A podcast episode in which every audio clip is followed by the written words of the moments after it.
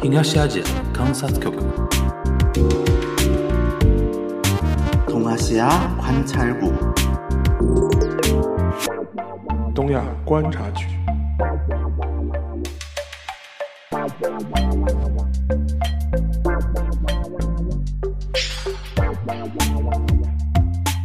Hello，大家好，我是樊一茹，大家好，我是安青。欢迎收听本周的东亚观察局啊。 呃，邵老师，我们是不是录这期节目之前先要谢个罪呢？就是东亚观察局又毒奶了，嗯，对吧？对是什么事儿呢？就是我记得上一周我们在聊那个。呃，日本最长的八月嘛，嗯那么靖国神社啊，然后那个叫什么核的问题啊，对然后里边有一有一趴谈到那个日本内阁改组嘛，对，然后岸田文雄，呃，沙老师的那个观点就是说，经过了一番我们的观点啊，经过了一番精算，就是他主打什么国葬啊，然后那种什么把高市早苗这批人放到内阁啊，是因为他经过精算。自己的派系是不会跟什么统一教会发生问题的，对吧？然后做了这么一个动作，哎，今天其实就在今天下午，我们临时改了话题啊。本来今天不是聊这个话题的，是下呃，就是说是要聊一个别的话题，但现在临时插了一个这么一个话题。这个原来要聊的话题可能要放到下周了啊。邵老师跟大家说一说吧，就是具体怎么一个毒奶法？不就是今天我看到，就说是日推上面，就说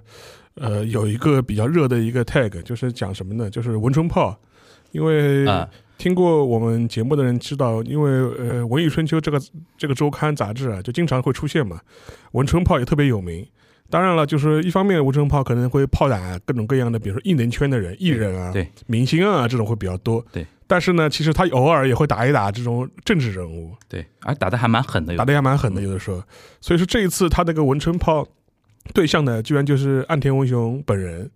呃，他的一个大致的一个东西呢，就是说，因为今天我们是呃晚上就是临时加出来这么一个主题聊，嗯实际上的话，应是应该文春的明天他出刊的。对，他的一个这一期的卖点是什么呢？这一期的卖点是说他要爆一个料，爆一个政治料，关于岸田文雄。嗯岸田文雄的地方后援会的会长或者叫领导层，哎，居然也跟统一教会有关系，而且好像关系还蛮深的关系还蛮深的。对，然后这个事情的话，就一下子就变成了一个日推上今天比较热的一个 tag。对很多人都会说什么超大文春炮，就是这这种这种东西非常耸人听闻的这种标题啊，或者是说推文的内容啊，就开始一下子就开始非常火爆。嗯然后我因为我也是呃，我关注了几个人，正好是刷到嘛，嗯哼，是吧？然后也有一些也是政政治圈的人，对，而且甚至有一些人呢，可能是本来就是站在自民党或者是安倍政权的对立面的，就有有点幸灾乐祸的那种感觉，就就是怎么说呢，就如获至宝的感觉，的？那种感觉，对？见猎欣喜，见猎欣喜。所以说我们这个就是就是，哎呀，我们我们上礼拜还说，因为安大概有精算过的。安，田安田大概精算过，觉得这个事情就说是哪怕会扩大，对，但打击的打击的第一目标肯定不是他，对。就就他自己本人和他的嫡系对，应该不会被牵扯到，所以说他也会呃比，因为他最近两天还就是信誓旦旦的，就是说是说要求他自己的阁僚嗯，必须跟统一教会划清界限啊，就是不得有纠葛。如果你以前有纠葛的话，你必须就说是划清界限。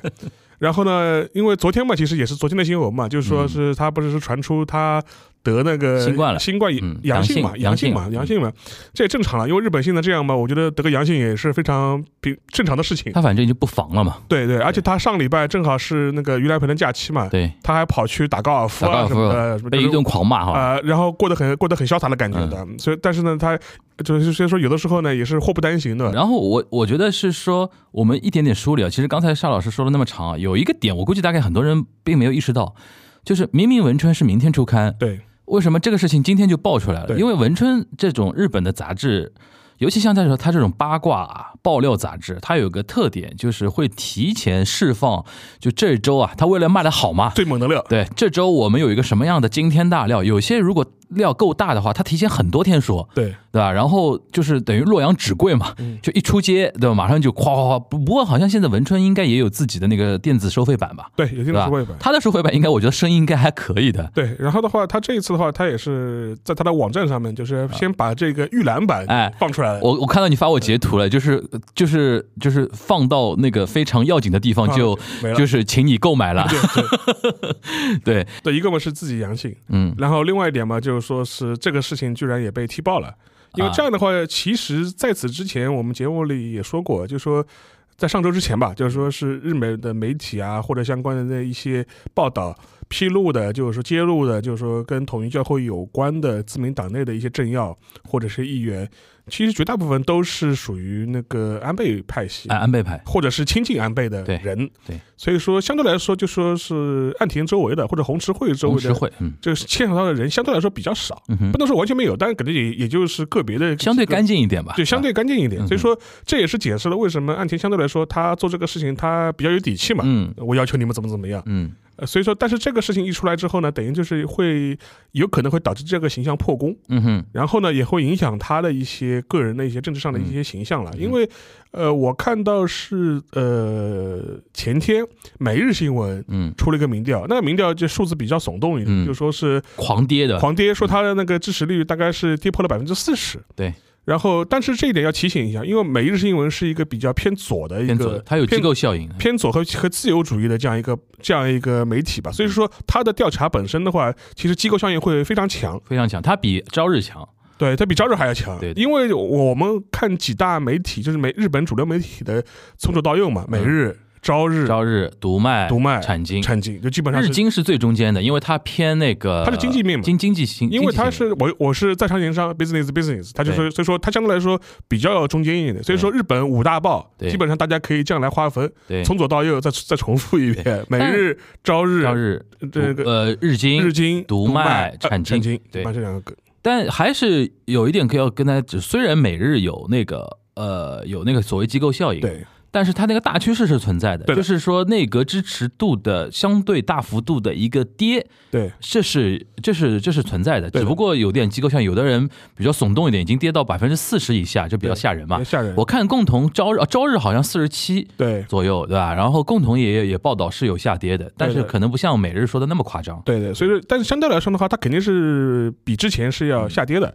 对但是我们之前按照我们上周的分析，我们觉得安全觉得这是它是可以接受的，接受的，但可以接受但是今天这个事情一发生呢，就有点味道要变掉了呃，。就是有可能会变，我们，也不知道。我们后面会分析，因为我跟沙老师下午又盘了一下，对我们觉得可能这个事情又是一个可控的，对对吧？没有说完全一击即命的那那那种感觉。对，因为相对来说，我觉得这个事情，因为之前安田的个人想法就是说啊，自民党形象肯定会受影响，对但是相对来说，受这个自民党派系内受打击最大肯定不是我这个派系，对，所以说可能会有所下跌。嗯，但是嗯目前它的比较好的一一点是，他们眼前没有选举，对，他可预期的一到两年之内没有重要的国政不用经受考验嘛，不用经受。考验，嗯所以说他只要不要那个支持率跌得太吓人，对，什么跌个什么百分之十几、百分之二就十，它跌到百分之二十，就党内就要造反了。当然要造反了。对但是只要不要到那个程度，它的位置相对来说还是比较稳定的。对的，对的。所以说而且还有一点就是这两天那个疫情反弹，其实对它的下跌也有点道理。也有点道理。就是日本这点，我跟大家统统一说一下，因为今天一直有人在艾特我聊一个什么话题啊，就是说，哎呦，他说日本很多医院说什么医医疗崩溃啊，然后怎么怎么着啊，就是我跟大家提醒一点啊，这个医疗崩溃跟大家想象中的医疗崩溃的概念不太一样的点，就首先数字上面呢，没有说所谓的崩溃就超百分百啊，完全超百分百这种那么夸张。还有一点就是日本跟我们那个相比呢，嗯它还是就它当然跟西方的欧洲那些国家，比如说呃像英美相比的话，它。还是在一种某种自诉的一个环境里边，比如说大家，比如说动不动看到某个，比如说啊某个明星或者某个名人，他因为是感染了新冠之后自诉休息几天这种东西，对吧？然后只要一个职场里边有人得了新冠，他基本上就放假嘛，嗯，这种感觉，就是因为即便它已经是一个怎么说呢？它应该也涉及到一个几类防护、几类传染病的一个防护嘛。对它即便标准下降了，但是呃，日本的整个社会和老百姓内心还是觉得说这个事情是要重视的，嗯，所以说经常有的人会自主要那个隔离呀，或者怎么样这种事情，导致他整个社会，而且你因为这个氛围在那个地方，有一些年纪大的人或者小孩子啊，他得了，比如说那个感染之后，他那个比如说发烧啊之类的，他会。不在自己家里边待着，他会到医院里面去，等于挤占一定一定的那种重症的一种空间嘛，对吧？但基本上来讲的话，不是我们想象中什么啊，日本现在已经好惨了，就是那个已经没人看病了那那种感觉。所以说跟大家解释一下，但是呢。这种呢，还是会影响到国民的某种情绪。比如说，我本来要去哪里旅游了，后来后来就是说那个地方，比如说什么餐厅啊，或者哪里的，因为发生阳性啊，导致一些行程受影响，或者他自己本身在职场上的事情受影响，或者他自己的一些安排受影响之后，大家的那种怨气嘛，会呃，就是怎么说，发泄到那个当政者的身上，然后再加上当政者呢，就是这两天在放假的，这 两天还打个高尔夫什么的，大家心态上肯定，老百姓看着肯定会窝。火嘛，所以说这种再加上那个统一教会那些事情，导致了他的一个政权的支持度的一个下跌啊。就是如果全面来分析的话，是这么一个情况啊。对，所以说从这个角度来说的话，我觉得，呃，今天 就是文春炮这样爆出来这样一个东西，我觉得呃有可能会对。呃，岸田的后面的一步有影响，这个我们可以展开来再再分析，然后再补充一句，就是关于这个呃这个阳性啊，或者是日本现在的这个疫情的这样发展，我觉得现在的情况更多是呃它的一个日医疗体系，呃，它为了要应付新冠的话，它已经嗯怎么说呢？他不太愿意再投入更多的资源下去。他已经两年多的时间一直在高高频率的，就比如说现在的话，他说如果你是阳性的话，嗯哼。呃，就医就医院的态度就说，你自己待着，你没有症状的话，你就自己待着，就是你你不要来医医院了，就说是，而且因为因为日本的话，它是有一个比较严格的一个转诊制度的，就是说你从你要从地呃小地方的社区医院，然后到到大大医院，所以说如果你没有症状的话，就是你所在的社区医院是不会给你开这种转诊的这种呃这种这这种证明让你去转诊的。而且它私立医院很多嘛，有些私立医院自主判断的话，他就说你不要来挤占我的那个空间嘛。对，有些公立的没办法。对，所以说我觉得更多的话是体现在这个方面，更多的话体现是。是体现在这这个方面，但是的话，它整个一个社会的这样一个秩序，就还是这样。但是呢，而且另外一点的话，即便现最近就连续一两周吧，日本的新增数都是超过那个上万，上万，就就就是是那个，我觉得超越美国的，就说就说是呃，全世界是第一的，新增数是第一的，统计数是第一的。呃，但是即便这样，但是跟我们判断啊，就是说你要让日本重新回到一个 lockdown 的这样一个状态，几乎几几乎是不可能，几乎不可能，几乎不可能，完全不可能，除非又出来一个新的变异的，特别变得就是它性非常强的，致死率和重症率一下就被拉得很高。对，就除此之外是吧？不大是不可能再回到 lockdown 的这种状态去了。对的。然后的话是今天我看到日本知识会，嗯哼。日本知识会就是相当于各省省长的联席会议。对对对对，但是但是日本跟我们国家体制不一样嘛，因为它的它知识是选的，它是选的，然后是地方自治的，对，等于是说恰恰它跟中央是分权的，对的，就是它有它自己的话语权。然后地方那个知识会，它就是呃提出了一个提出了一个一个号召，就是希望呢，就是以后不再统计那个全国各地的新冠数了，嗯，新增数了，嗯，只统计就是说重症的这样一个情况，嗯。这样这样的话，当然，我觉得这某种程度来说，也可能也反为了观光嘛。对对对，也也所以说可能也是反映出一种社会心心态吧，就是。对对对，呃，他为了观光嘛，因为很多地方，比如说他数字还是很高的话，他也会有所谓风评被害那种情况，对吧？对。说你们怎么那么那么多，就是互相攻讦啊什么的，这这个大家可能可以预见预见得到啊。那话说回来了，就是我们刚才一开始就说我们要谢罪嘛，就是一开始说。就我我们觉得岸田蛮稳的啊，那今天呢稍微下午看到那个消息呢，心里抖了一下的。然后我跟沙老师就研究半天怎么判读这个新闻，对吧？然后觉得还有很多点其实可以跟大家聊的啊。现在就我们现在目前掌握的一些资讯上来讲的话，沙老师你怎么看？你觉得这个事情是大爆、小爆、中爆？就就对岸田的伤啊，你我我们来预测一下吧。呃，小中大。你觉得？就是我们现在还说说就说白了，就是第一点，我还是要坦诚，就是我们现在没有看到文春的全文，我们就毒奶到底吧，我们就没有看到文春的全 全文，嗯，所以我们只看到他的一个预览版，预览版，然后然后和一些推特上面的一些稀里嗦啰的一些小消息，小消息，然后的话做了一个基本判断的话，他第一点就是说是他报的，就是跟统一教会有关系的是谁呢？是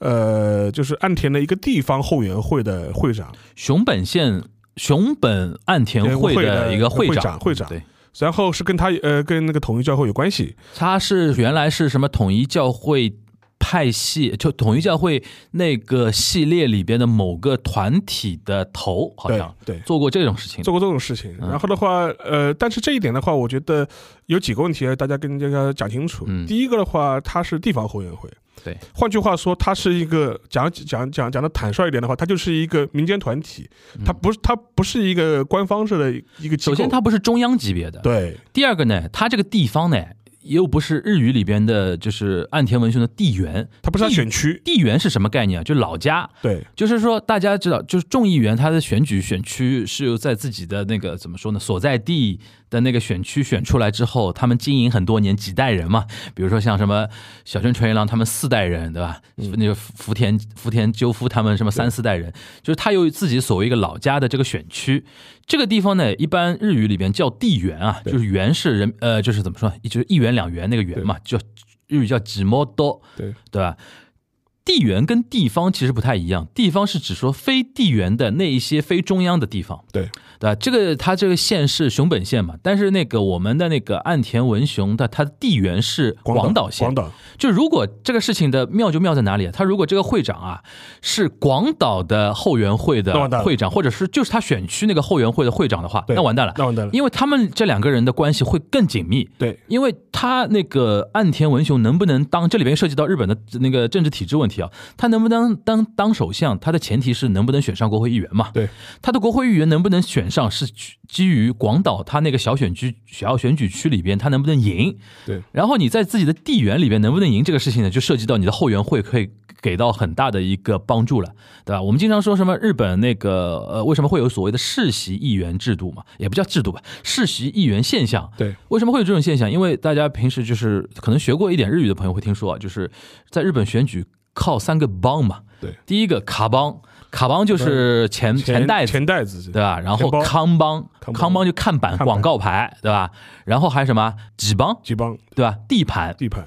这三个就钱不用说了，然后你的那个嗯那个那个叫什么？呃，名气，名气。名气不用说了，还有一个就是什么？就是所谓的地缘的那些后援会，他去一家一家上门帮你去搞你的支持者。因为就是说是日本的他的一个选举制度啊，就导致了就是说，呃，你选举成败与否，很大程度上就看你在这个选区的动员能力高和低。对啊，那你的动员能力哪里来呢？动员能力是要投入人力的。对。呃，就是因为你要一家一家去拜票，然后你要你要时不时在你活动上给你造势，对。然后同时的话就是说是一些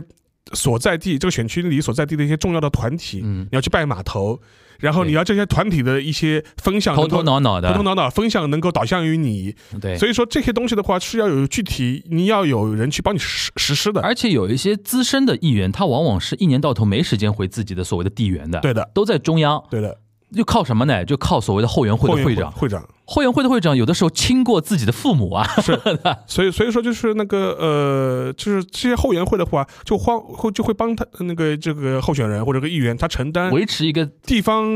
动员力的这样一种对。角角色，而且尤其平平时嘛什么婚丧嫁娶，对。后援会会长代替这个议员本人去参加一下，给个红包，对吧？那种感觉。尤其是一些比较大牌的一些议员，就跟前面樊一茹讲的，因为他有的时候他回地缘的时间相对来说会比较少嘛，嗯，更要呃这些后援会能够给予他实际的一些支持，嗯而且这种支持的话，对一个议员的地盘能够长是否长期维系啊，嗯关键是非常重要的。嗯哼，而且呃，久而久之之后呢，这些后援会又会跟这个政治家或者这个政客吧，就形成一种利益的同盟关系。赏樱会对吧？对对，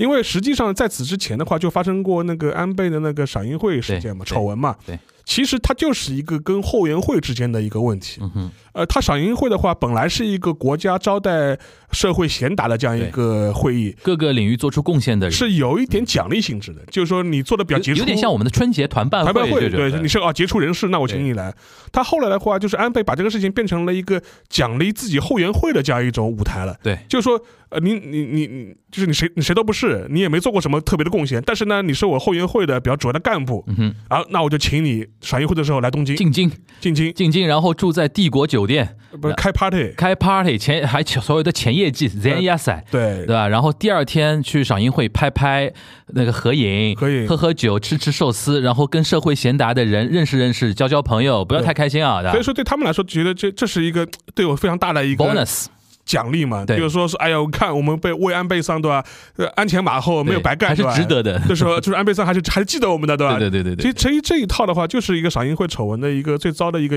缘缘起嘛。对，这个事情就是整个流整个过程就这么回事。嗯哼，但是这一趟呢，说实话也不是从安倍开始的，对，这是一个战后日本古古已有之。古已有，就战后日本的就是这样就就是这样的。嗯而且在此之前的话，其实最有名的就比如说那个呃田中角荣，他的自己的后援会的力量就非常非常强大，不得了，不得了了，不得了。就说是那个地盘是稳固的，就是一塌糊涂。就是因为呢，田中角荣又有牛逼的地方，他跟那种基础设施建设一帮人搞的。日日语里边有一个呃有一个单词啊，是日本人自己造出来的 z e n e k o n 对 z e n e k o n 应该用我们叫呃就是大型混合基建公司。对对吧？这种公司呢，往往很有钱嘛。他提出什么日本改造计划，其实就基于说我可以给很多我旗下的小弟的那种公司发包嘛。对这种公司可以返点的呀，可以筹，可以给他佣金的嘛。对，这种就成为他去收买那种政治势力的一些呃资金。而且有的时候呢，后援会也还扮演一个白手套的这样的角色对。因为比如说，呃，比如说我我发包了，或者是我暗中给了你一个项目，对你不能直接给我钱，对吧？对而且日本的话，它明面上面法律上它是有政治现金是有明明文的规定的。对的，然后这样的话，它有些钱它就不是直接给政治家本人，我给你会员会，我捐给你会员会。对，还有一种就是后援会开 party，对，就是我买 party 券，券对就是我买入场券，那一张一张券三万，对。对吧？一张券十万10万这种，对哎，现在玩，但是但是但是呢，他会说，哎，我这个是那个，我这个是后援会开了一个 party，, 用来支持我们要在一起聚会，然后支持某某某政政治家。对。但是从这个角度来说，他说我，但是呢，这个这个活动本身跟政治家是没有关系的，对的，他能够就撇的比较清楚，对的，至少明面上是这样子的，对的，所以说，后援会从这个角度来说，它发挥的作用和起的影响力就非常的非常的大。对。尤其是对于这种呃传统的老派的这种政治家的地盘的维系啊，就重要度非常非常高。嗯，所以说这这就回到了，如果这一次报的是什么广岛县的后援会，广岛县不是广岛几区选举区，正好是岸田自己的选举区，这个区的 后援会的会长是那个什么统一教会相关人士的话，那他这个麻烦了，这个事情炸弹就非常大。这个这个事情就麻烦了。嗯但是目前看还好。就熊本县啊就还好，这熊本县，我举个例子的话，他这种后援会的话本身的话，实际上第一点，这些后援会对岸田本人的，比方说他竞选众议员，实际上是没有直接关系的。完全没有关系。是没有直接关系的，就是更多我只是在旁边，就是就是就是就是叫好而已。他唯一有关系的气氛组有一唯一有关系是什么呢？就是呃，因为随着岸田这些人他那个资历上升啊，他能冲击首相啊，对能冲击首相代表什么？你要赢得自民党党内选举。对那赢得自民党自民党党内选举分两块，一块就是国会议员票，就是参众两院自民党的国会议员他们是能够投票的，还有一个叫地方党员票。对。熊本县的那个后援会的会长，他唯一的功能就体现在这里，嗯我能帮你多争取一点熊本县的自民党的党员票，对。就就这点功能啊。对，或者嘛，你来九州，比如说拜票的时候呢，帮你就是撑场面，对是，对，或者说我们举办一个什么自民党的一个应援会，然后熊本熊本县在某个会场里边搞一个相当于应援会，然后请岸田过来做演讲，他中间来就是说撮合一些事情啊之类的，他唯一就这点功功能。因为这一点的话，实际上面，呃，他这个呃。就是我们看到的部分文春里面提到的内容，就是说，在那个二零年的时候，七月份的时候，当时，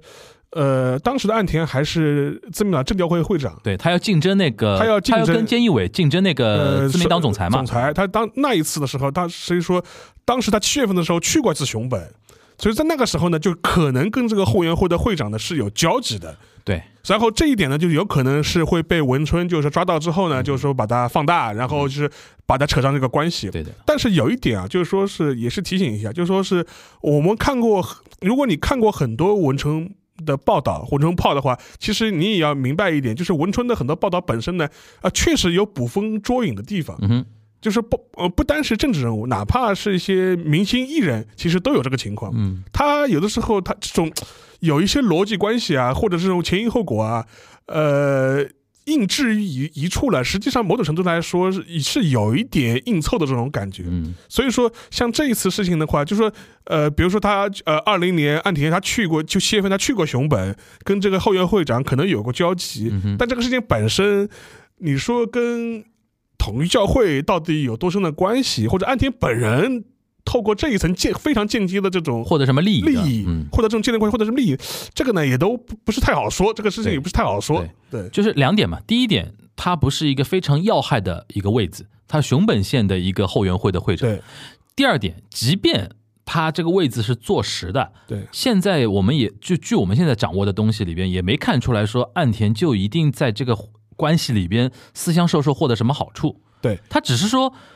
统一教会真的在日本的地方势力就渗透的非常厉害。对，可能里边的那种什么头头脑脑的人，多多少少跟统一教会都有点千丝万缕的联系，对是这么一件事。然后呢，就说是那个，就是按照那个文春的他的一个口气吧，他大概的意思就是说，那个时的岸田呢，他也其实已经下定决心要角逐那个首相大位了，对，但是呢，当时他的一个最大的一个问题是什么呢？他在全国和地方的地方没人气的，呃 知知名度不高，对吧？跟那个跟在在这 Q Q 一下我们河野太郎，跟河野太郎就说是 河野太郎推特粉丝两两百多万，河野太郎有看板嘛？对有看板吧。就这是那个岸田没有做全国性的看板没，有全国性看板，所以说相对来说比较差，所以它比较呃有赖于地方的支持，对。所以说这可能是文春报道这个事情的一个切入点。他这个逻辑就是他这个逻，他这个逻辑是这样子的，嗯所以说，但是呢，我觉得这个事情本身，我觉得未必能够对岸田伤的那么重，嗯，伤的那么重，而且即便伤的很重，我这我我再退一万步不是退一万步啊，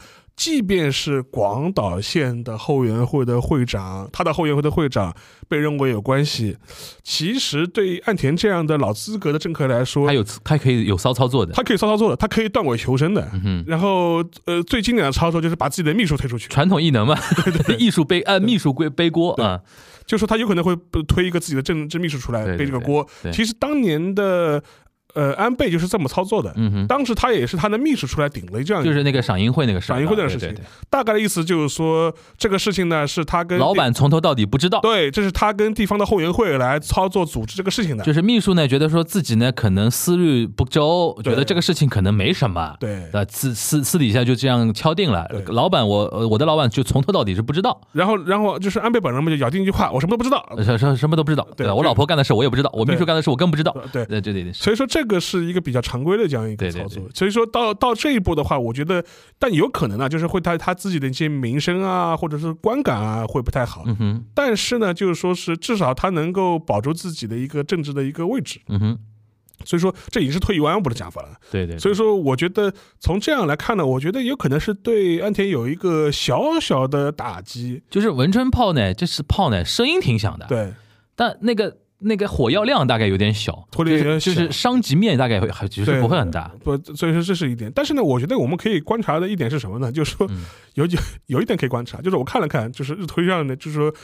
呃，转的比较起劲的嗯。一类，其实可以想象，最后是就是相对来说比较左左派的一些人是，嗯。就哎，你们自民党这政权就是烂到骨子里了，对吧？嗯。你们这个党就是一个烂党，就是从从上到下，从上到下，这是个没有没有好人的，对，就是红红通线无好人，红通线就里没好无人就是比较左翼的一些人会很自然有这个反应，这也是我们可以理解的。呃但比较微妙的一点，我还搜了就，哎，发现有有一些我呃看上去是有点极右倾向的人，嗯哼，哎，居然也有也很幸灾乐祸。嗯，可能还是跟那个红池会的这个背景有关，他们就觉得说，就是要把要把你们也拖下水的，而且看到的一点是什么呢？就是啊很多人会转什么呢？就是说是呃，之前就说是呃，最近一段时间就是韩日之间的关啊系有所缓和，有所缓。和的。他们外长也见了，然后双方的表态呢又是放极右的极右的人对这件事情痛恨的一塌糊涂，释放了一些比较和缓的一些信息，但是呢，呃，我看到很多就是。极右的人幸灾乐祸转这个新闻的呃这个这个态度是什么呢？难怪你要跟韩国人好，有道理的，有道理的，你是跟这个韩国的这个统一教会有关系 啊，这个逻辑也非非常的。但是呢，安倍跟这个统一教会的关系嘛，他们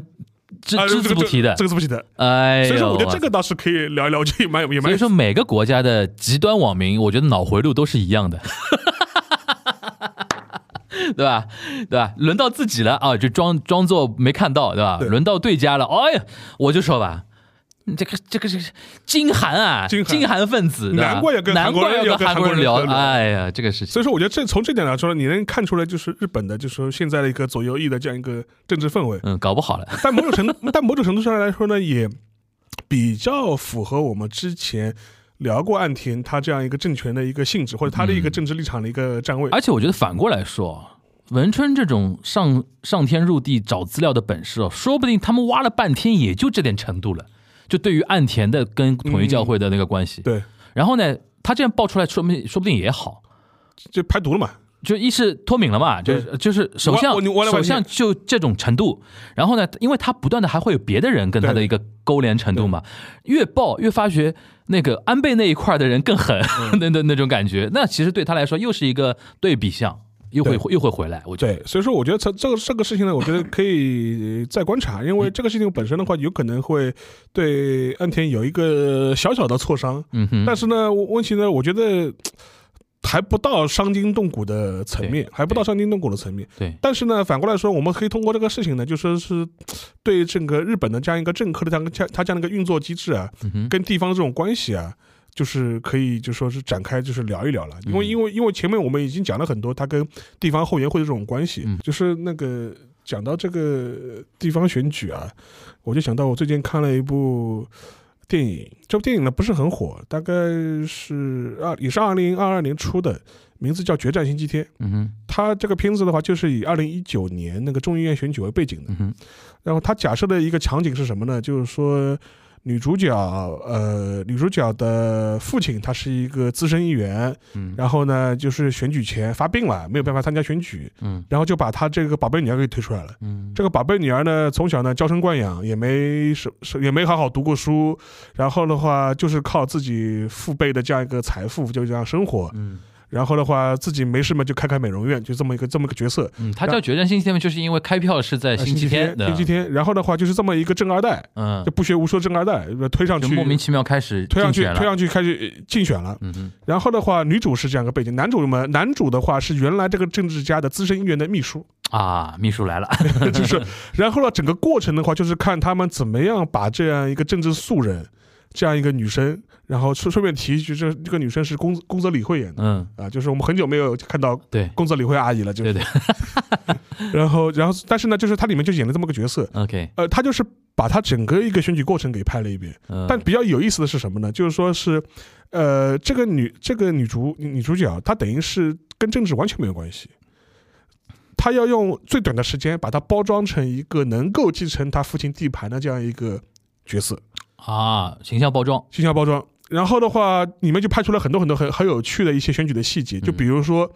他们一开始的话跟后援会这种关系，嗯，他那个后援会就是地缘的后援会，地缘后的后援会。然后这样，另外一点的话，也能反映出现在日本政治上的一个状况是什么呢？嗯这个当时的就说是他原来父亲的后援会是由三个头组成的，就三个、就哦，三个头，这三个头呢都是老头子，三个老头子，三个会长吗？还是说三大领导人？三大领导人 OK 三个老呃这个三大领导人都是都是三个老头，三个山头就等于。哎三这三但但是呢年纪都很大了，都是三个老头，OK，然后他们负责招呼地方上的一切事情，嗯呃，但是呢，你也能反映出来，你看这也是一个现实嘛，就是很由于日本人口的老龄化和地方年轻人其实流失到都会区，然后很多人实际上面对参与这种政治是没有兴趣的嘛，对的，而且这种地方会地方后援会的领导层也日益的老龄化老龄化，老龄化。这是这是这是一点，然后另外一点的话，就是说是当中呃也拍到了，就是说是这个这个女儿嗯，宫泽理惠演的这个这个正二代的女儿跟后援会之间的这种冲突，她一开始觉得。呃，觉得拍胸脯，哎呦，都是靠我老爹这些年为地方带来了很多这种这种项目嗯和这和这种资源。嗯，说你们这些后你们这些后援会怎么说呢？就像我老爹的寄生虫一样的。哦哇塞，所以说一下子的话，等于是对这这三个老头子都非常呃不尊重，不放在眼里面。对，然后一下子的话，就把等于是把跟后援会的关系给搞搞僵掉了。搞。僵掉了，搞僵掉了嘛，然后秘书要做的事情就是想尽一切办法修复修复、谢罪，谢罪。然后的话，就说另外一方面的话，就是说是要教这个女儿做人，嗯。说你如果要选举的话，一定要怎么怎么样。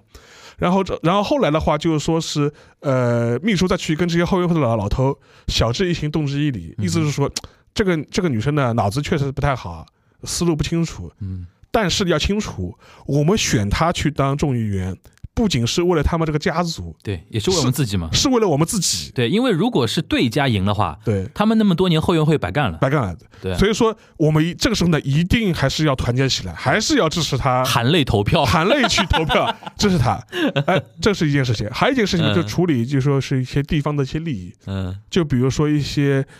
基建商、对。一些发项目的发包，，OK，它里面就拍的比较的呃赤裸裸，这个肯定是要对日本政治是有点兴兴趣的人会看得进去的。它里。面就拍的非常赤裸裸。到什么程度呢？就比如说，那个秘书在选举前就会把当地的所有的重要的这种基建商，或者之前跟他们有过有过权钱关系的这种基建商，拉到一个小黑屋里面去，一个个跟你谈，啊，我们现在差差多少钱选举，啊。你看着办，对吧？摊派了。摊派了，然后就一就一就一个个收钱，然后，然后那些答应给钱的就说下次你什么什么项目给我，对对对对是这种意思对吧？就是做比较明目张胆的这种交利益的这样的交换。嗯啊、同时呢，还要他们还要处理这个宝贝女儿、这个正二代女儿的一些媒体的一种危机事件，OK，因为就比如说，你可以想象嘛，他之前从来没有从政过，不会讲那，套话。不会讲那套话，嗯。然后读稿子呢会读错掉，啊。而且会出一些非常大的一些纰漏，不学无术的，哎、不学无术的。然后这个时候呢，你怎么样把它圆回来？嗯。同时呢，因为他也是拍了一个当下的选举嘛，嗯。一九年为背景的选举，嗯。然后那个时候呢 SNS，SMS 啊。乱讲话，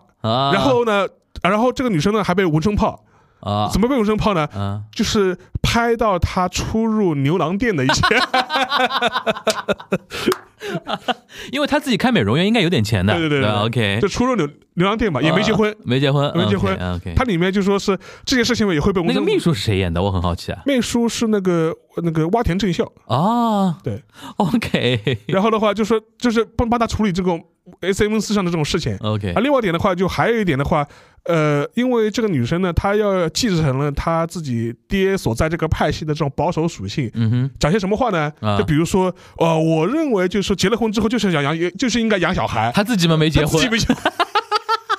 哇，好讽刺啊！这个 啊，全是这种东西，所以就非常非常好笑，知这个？这个很适合我看的，我肯定看那个时候很起劲的。这个就非常好，非常非常好笑。嗯然后的话，还里面就是，但是拍到后面的话，就是拍出了一点，就是说是呃，有一有一点呃反省的味道了。OK，就是说是，比如说到什么位置上呢？因为因为本来觊觎这个选区的人呢，除了就是想就是这个女儿之外呢，还有就是说是呃这个老的政客的他带出来的一些嫡系的一些子弟兵，嗯，这些子弟兵现在可能是在当区议员，嗯。或者是在自民党党内有一些相关的一些职务，比如比如说啊，这个市的什么党部的这种这种县县党县党部的这种这种这种这种职位吧，他们其实也想过要来抢这样一个议员的地盘。嗯哼，如果这个女儿不行，那根本我来嘛，我代表她的衣钵嘛，我对我我我我我是她的干儿子对吧？我是政治这上的干儿子个在，日本的那个历史文化里边好像没有任何问题，没有任何问题嘛。对然后这一点呢就非常好玩，他拍的一点嘛，就是类似的这样人物呢有三个，啊然后这三个人自己内部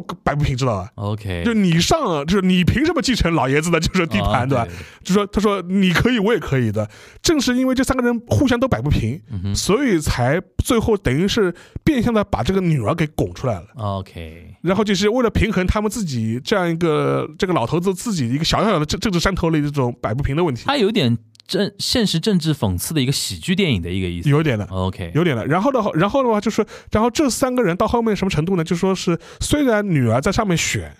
但是在后面指手画脚、出谋划策，甚至制定呃选举政策，全部是这个三个人 OK，和秘书一起来来搞定的。然后到后就秘书是最忙的一个人秘书是。最忙的一个人，他你看啊，秘书他要协调几个关系啊，嗯，后援会的关系，对，地方这种势力的关系企业啊或者嗯。机构的势力，然后老爷子的这个三个政治干儿子怎么关系怎么办？还有一个还有一个宝贝女儿关系。然后千丝万缕的关系要捋捋清楚，然后唯一的目标就是要赢得这样一个众议院的选举，其实也是他自己的饭碗嘛。也。是他也是这些秘书自己的饭碗。对，然后，但比较有意思的是什么呢？就是说拍拍到后面的时候，这个女儿自己心灰意冷了，啊，觉得原来政治是这么回事。现实政治一塌糊涂。原来日本的政治是这么回事，所以说他后来女儿就是反其道而行之。他说我就要落选，啊，我就是要落选，我就是要讲一些错的话，或者要做些错的事，嗯，我就是不跟你们这帮老男人玩，嗯哼，我就要落选。对，但最最讽刺的是什么呢？最后即便是这样，他刻意要想落选，居然还当选了。OK，然后最后他是非常愤怒的说：“我为什么还是当选了？” 然后这也是能反映出现在日本政治的一种现实嘛，对，就是讽刺那个世袭政治的那套东西嘛。那东西嘛。所以说这个片子本身的话，我觉得把这一套过程从头到尾给你拍了一遍，嗯我觉得就非常非常有意思。类似的，其实欠着也有点这种意思。对，欠着嘛，无外乎就是宫泽理惠变成木村拓哉嘛，而且，他他是更热他更理想主义一更点，热更热血版。他是理想主义一点，就是因为木村是一个小学老师嘛，对他把很多那种教育小学生的那一套东西，他有点讽刺的意味是说。其实，一个小学老师是最能映照现在那些政治的所谓 sensei 先生们的那些想法的那种就是堕落嘛，对对吧？然后那个嗯这里边是体现在秘书嘛，那个 Change 里边就阿布宽演的那个角色叫选举顾问，策略师，对啊，选举策略顾问那那种那种角色。然后里边有一个点，其实跟大家说一下，就是关于那个后援会会长那个事儿，其实我们解释解释的差不多了。对，关于秘书，我觉得多多多扯一句，因为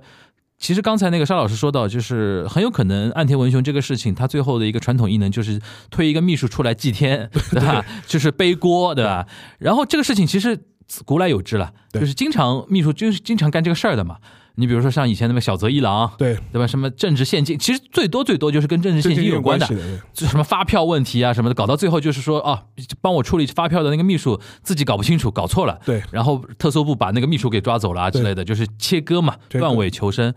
就是日本的那个议员的秘书，它分两类，一类叫公社秘书，因为它法律上规定的，就是一一名国会议员大概可以有两名吧，就是两名就是国家出钱给你雇的秘书。但是呢，对一位三 C，对于一位议员来说，两名秘书是绝对不够的。啊对你想，他光是国会这一头，我估计就两名就用足了。对那他地地缘怎么办？对，对吧？而且地缘怎么办？而且他还有一些他自己最隐秘、最核核心的东西，见不到光的事情怎么办？他一般都会那个用用国呃，就是国家给他的那个议员的那个收入嘛对，他在有所谓的叫私设秘书。对私设秘书呢就没有那个人数限制了，你想请几位抢几位，反正用的是你自己的钱。对这里边呢，就是说，私设秘书他就可以有很多那种，比如说他自己的儿子，对就经常嘛，你比如说福田康夫，福田康夫是中国人民老朋友了，对他年轻的时候。去那个，他最早是大学毕业之后去了一家商事公司工作，工作了几年之后，回到自己老爹福田赳夫的身边，做了几年的那个政治秘书政治秘书，其实就是一个要要把你培养接班的那个意思嘛。然后你你跟着老老爷子看教你怎么做事的，认识认识一些人，对吧？然后叔叔叔叔拜拜拜一叔叔拜，叫一叫，然后什么后援会长那种先认识认识，对吧？然后还有一点就是老头子到底有有点什么事儿，你也知道一下，对吧？对然后就是处理处理那种呃，实际上那个安倍也当过他爹的对对对政治秘书，安倍晋太郎。对安倍晋太郎，安倍晋太郎嘛，对对吧？安倍晋太郎的政治秘书，他其实是做秘书的任上，然后他老爹是去世的嘛，对然后紧急去那个补那个位置的，对的对啊，所以说这这个位置呢，相对来说是非常那个重要和那个呃非常怎么说呢，就是一个非常非常机要的这样一个位置，嗯等于是非常要命的，呃，对于这个政治家或这个议员来说，他的一些最私密或者是最肮脏的一些事情，可能都是被你知道的。对。对然后的话，你要能够守口如瓶的去帮他处理这样一个事情。嗯其实类似的角色在那个《千纸里电视剧里面也有，嗯就是那个申经理申经理理会申经理会会女秘书，女秘书嘛嗯，她一开始是一个。呃，一个政治政治上的一个一老阴谋家的这样一个秘女秘书，然后把她派去说你去当那个木村的秘书去吧，就说这，然后顺便帮我开着他。就是那个呃干事长嘛，对党内干事长是把他派到那个身边做一个像刺客一样啊，不是刺客，间谍一样的一一这么一个人嘛。然后的话，之前的话其实也出过类类似的事情，就是说是，呃，我记得还是在民主党政权的时候呢，就是出过关于那个聘请那个公社秘书的时候丑闻。什么丑闻呢？就是有一个民主党的议员雇他自己的女婿当公社议员，啊，这就不可以了。然后就会被就被人狂骂嘛，意思就是你不是卡国家油嘛，就说就就就用国家的钱养自己的女女婿，对对因为这个收入不低的。对虽然辛苦是蛮辛苦的，苦的我看我是看到过他们一些，就是说有说，就是一个国会议员的秘书平时的 schedule，那真的是非常紧张的一个事情。，但这个呢，这个这个也可以理解嘛，这个嘛当领导秘书嘛，但我们这也不一样嘛，就 就当领导秘书，他某种某种程度呢，他的位置呢，就是他能够控制领导接触到哪些人，对或者接触到这个议员他接触到哪些人，这个就很要紧了。对，而且早年啊，嗯，有一些老直男的那些议员啊，他的秘书啊，经常还要帮他那个搞定一些小姑娘了。呃因为你我记得你你看过有一集吧，古田任三郎有一集，对对对对对，有个秘书不小心把自己的老板给杀了，杀了，但是呢，那个老板很奇很奇迹的没死，没死，但是呢，突然那个记忆丧失。对。那一集啊，那个秘书上蹿下跳，紧张死了那种感觉呃，觉。他那一集的话，就可以也可以能够反映一下我们前面讲讲的这个嗯政治秘书的这样一个体系。嗯哼，他当时为什么要杀这样个他的先生呢？不肯传给他。对，对，因为他是觉得我帮你做牛做马几十年，你要退休了，竟然传位不传给我。你。现在要退休嗯了哼，你这个选区按道理来说你应该是传给我的，对结果你居然他好像传给自己的傻瓜儿子，对吧？对对对，他居啊然就是你居然是传给你的傻儿子，不传给我，对，然后他气气愤嘛，然后就一下子心态就崩掉了，心态就崩掉了，对，然后用东西砸他。对本来以为都死了，然后想不到这个老老老议员在那个医院里面奇迹复活，然后他就是一直在想办法要继续弄死他嘛。对。然后古田就搞他心态嘛，对吧？就这个这个这一集我印象还蛮深的。所以说，这个呢也能反映出他这样一个政治秘书这样一个文化，但是呢，也在那个日本的这种历史上面也也的确有，就是比如说，如果他的政治家的他的家他没有子嗣，对，或者是他的孩子女对政治毫无兴趣就，扶不起来。就一一一种是扶不起来，一嗯另一种是毫无兴趣。OK，但有有的时候确实是会考虑传给自己最贴身或者是最要紧的一些政治秘书还还。还有那种呢，就是自自己的女儿嫁给他，对对女对对对，对吧？他没有儿子，就当女婿嘛，当女婿嘛，对吧？入入入赘嘛。那个谁，田中真纪子不就是个板子嘛，对对对对田中真纪有点这个板子的嘛对。的。她那个老公其实等于是有点那种像入赘的那个意思入赘，所以说这种其实在日本其实也挺正常、挺普、挺普遍的。对，而且另外一点的话，其实对于也是回应到我们前面讲的，对于地缘上的后援会或者是地地地缘上的利益团体来说，也比较容易接受。嗯哼，如果你换了一个嗯之前没完全没有打交过、没有打过交道的人呢，嗯哼，你要重新建立这样一个利益关系。嗯哼，但是如果你表示你的呃不，不如果即便不是你的子女，换了当年呢我们熟门熟路的这帮政治秘书，呃，他很你们的门门门道道，他他他自己很清楚，对所以，说能够让这个利益的结构呢能够很稳固的传下去。嗯哼，这个呢有助于，就是我们今天说到这边呢，假如如果大家看很多那种日本的那种什么纪录片啊、电影也好，相关的跟政治有关的，大家基本能读出里边的那个意思了，不然的话，你有可能有有的人会看不太懂。而且回到那个电影，再再多说一句，那个《决战星期天》这个电影里面嗯，也出现过秘书顶罪的这样一个事事情。啊，当时好像是是被爆出来说，当时他老爹当防卫大臣的时候，可能有一个相关采购或我忘了是个采购案还是一个进出口案的一个丑闻。嗯然后后来的他们内部事务所讨论的时候就非常好有劲，他说这个事情我们怎么办？连这个女儿都还没有说我们要怎么办，就是就是都都还没有讲话的时候呢，一个秘书就自动的把手伸起来了，就说这次我来，这这一次 之前是别的秘书背锅的，这次轮到他了那种。而且就是他女儿还心理上觉得于心不好意思的不好意思的，啊，他说哦没有，我们干秘书这个活，这是我们的分工哇，作这个好分内工作，讽刺，这个好讽刺。这是我们工作分内的事情。这个有点那个日本版的市首相、是大臣那个意思，对有点那个政治讽刺剧啊啊，。这是这是我们这是我们工作分内的事情。然后另外一个那秘书就是那个男主嗯那个秘书那个那演那个男主的那个秘书还要去安慰他，意思说哎呀你也不要太难过，他顶他顶多是可能会被判个一两年。嗯一两年之后呢，就是我们会一定会关照他的，就是说说，OK OK。其其实这次话说回来啊，我们还是要看岸田那个事情爆出来的后续。嗯如果这个事情呢，就是说肯定兜不兜不起来，纸包不住火的话，我们岸田估计要牺牲一名那个秘书了。反正说到底就是这么一件事儿，但我有可能觉得也可能可能也到不了那个程度，我估计到不了那个程度。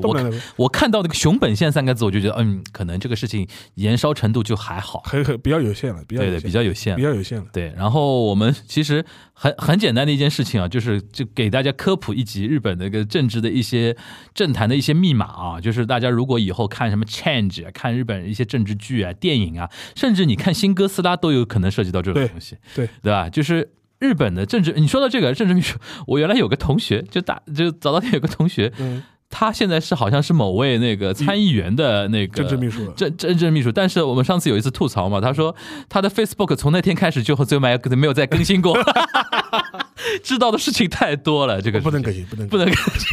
掌 掌握人家那个太多的秘密也不好。而且反过来说，这种因为怎么说呢，就是你这个时候呢，就说正好最好是在 social media 是消失掉，消失对。消失掉，因为为什么呢？就你老板也放心，你老板也放心，对。而且的话，如果你发的多的话，也会被各种各人盯到。对，啊，敌对的政治呃这这呃敌对的阵营盯到，被文春盯到，被文春盯到，被敌对阵营盯到，对吧？你不是自己给自己找麻烦吗？就是。对对对对对对。你，你要么就不要吃这碗饭的，对对对对，我觉得很多人其实进入到这个圈子里边，他其实有觉悟的，对。就是背锅的觉悟，背锅的觉悟，啊，然后从人间消失的觉悟，然后永远做影武士的觉悟，对。他可能一辈子出不来嘛，对。就比如说像那种他本来掌握说啊，我投奔一个议员 sensei，然后过 N 多年，他比如说把位子传给我，或者说我成为他的入赘啊什么的，过了 N 多年，人家有另外一套打算，对。你其实很很那个就是